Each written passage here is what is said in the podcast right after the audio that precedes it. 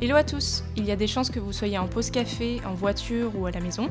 Vous avez peut-être 10 petites minutes devant vous. Ça tombe bien, c'est juste le temps qu'il nous faut pour vous parler d'une tendance. C'est la nouvelle pastille What's Insight du podcast Vibration by Dean Vibe.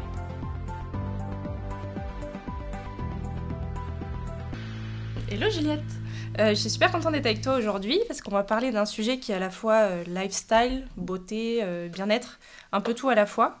Halloween est passé, mais aujourd'hui on va parler de sorcières. Ouais. Parce qu'il paraît qu'il y en a sur Instagram. Est-ce que tu peux nous en dire un peu plus?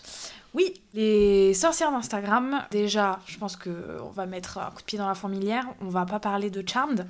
Oh et, euh, et de euh, trilogie du samedi. c'est pas exactement ça. Euh, les Witches of Instagram, je, je le dis en anglais parce que c'est un mouvement qui est majoritairement américain, même si on voit des sorcières euh, arriver partout. C'est un mouvement qui a débuté aux États-Unis et qui est en fait assez basé sur l'image de la sorcière et la religion Wiccan. W-I-2-C-A-N. C'est un rassemblement de toutes sortes de rituels et de croyances qui viennent de toutes les cultures païennes du monde.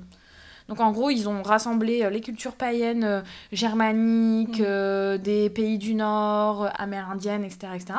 Et ils ont tout mis ensemble pour faire une espèce d'énorme religion où euh, on va beaucoup euh, parler notamment de grandes figures féminines comme Gaïa, Hécate, etc., etc. Et ce mouvement des Witches of Instagram, donc c'est sorcière 2.0, euh, se euh, rallie un peu à ce mouvement euh, et cette religion wiccan avec plein de, de rituels hein, qui s'apparentent à la religion païenne. Depuis quelque temps, on entend maintenant que les sorcières, c'est les féministes d'un autre temps et tout ça. Quelles valeurs leur parlent précisément dans ce mouvement Alors, chez Dinweb, on a découvert ce phénomène euh, Witches of Instagram. Au début, c'était un peu. On trouvait ça fun parce que, comme dans plein de tendances et plein de comportements, il y a des comportements euh, un peu extrêmes. hein. des nanas qui vont célébrer les, les lunes rouges en offrant leur sang menstruel à la mer. Bon, par exemple, on en dansant que- nu sous la lune. voilà. Ou qu'il y en a même qui ont réussi à annuler, qui ont voulu annuler une éclipse de lune, dans toutes sortes de rituels. Il faut tenter. Euh, non, mais il y a des, mais voilà, mais à côté de ça, il y a aussi des comportements qui font beaucoup plus euh, de sens et qui sont beaucoup plus euh, soft. euh, typiquement, euh, tout ce qui va être les médecines douces, donc qui vont utiliser euh, des plantes, etc. Donc là, on arrive sur euh, tout ce qui est lié à la potion euh, et au rituel, mais enfin voilà, l'utilisation des plantes, l'utilisation des pierres, beaucoup avec euh, Mm. des gens qui utilisent euh, des améthystes, qui vont les recharger à la Mm. lune, à la pleine lune, etc. etc. Donc en voyant ça, euh, on s'est dit, mais ok, d'où ça part? Est-ce qu'il y a vraiment un truc qui est plus profond? Et en fait, en y réfléchissant, on s'est dit que l'image de la sorcière, ça catalyse quand même énormément de valeurs qui sont aujourd'hui euh, très raccord avec les sociétés et notamment euh, bah, les femmes dans Mm. les sociétés. On a euh, vraiment un côté euh, dans l'image de la sorcière qui est lié sur le pouvoir féminin, le fait d'avoir des femmes qui se sentent capables de faire des choses, qui ont un pouvoir sur leur environnement, qui peuvent agir, qui ont vraiment des solutions et qui sont très indépendantes. Donc voilà, une sorcière, c'est dans l'imaginaire, c'est c'est très indépendant, euh, puissant, on en a peur, etc. Mm. etc. On a tout un côté aussi à- qui va avec la sorcière de connaissance de la nature et de son environnement, donc être capable d'utiliser ce que je disais, les plantes, Mm. les pierres, euh, etc., etc. On a aussi un côté spirituel avec avoir foi en l'univers, avoir l'impression qu'on fait partie d'un schéma beaucoup plus grand que soi, etc. Mm. euh, voilà. Qui va avec un petit côté santé mentale de euh, faire des rituels pour euh, faire changer son environnement, etc. Des- de la routine, on a euh, des tarots de Mm. bien-être qui sont sortis, etc. Et enfin, un mouvement qui aussi prend de plus en plus d'ampleur, c'est le principe de sororité. Chez les femmes, Mm. les sorcières sont quand même connues pour être souvent en clan, euh, etc. Donc on a vraiment une communauté. L'image de la sorcière rassemble les femmes, certaines femmes en tout cas, et en fait une communauté Mm. assez puissante et très basée sur l'entraide.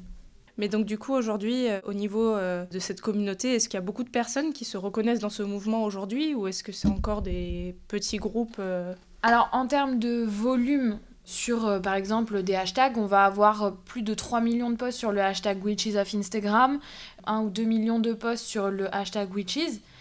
Comme j'ai dit tout à l'heure, il y a des comportements qui vont être plus ou moins extrêmes. Quelque part, je pense que tout le monde peut se reconnaître plus ou moins dans un pan de l'image de la Mm. sorcière. sans y être forcément euh, complètement immergé et Mm. se considérer comme tel.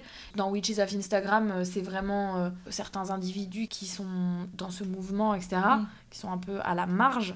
Donc en termes de volume, on a l'impression que c'est pas énorme finalement. Mm. Mais en fait, ce qu'il faut lire, notamment pour une marque ou une entreprise, c'est que cette communauté d'individus euh, avec des comportements un peu extrêmes, ça peut témoigner aussi quand même d'un intérêt sur des nouveaux besoins, Mm. euh, des nouveaux comportements, etc. plus soft chez euh, le commun des mortels en fait. Mais du coup, est-ce que ces personnes-là ont des attentes différentes euh, de marques en général, mais sur euh, ce qu'ils consomment, sur euh, leur façon de vivre Parce que c'est un lifestyle, en fait, finalement. Que ce soit un lifestyle qui te prenne euh, toute ta vie ou une partie, en quoi ça influe sur la consommation de ces gens-là? Bah, ce qu'on voit, c'est par exemple, je prends un exemple assez simple dans le domaine de la beauté. hein, chez Ninveb, on connaît quand même assez bien le dossier.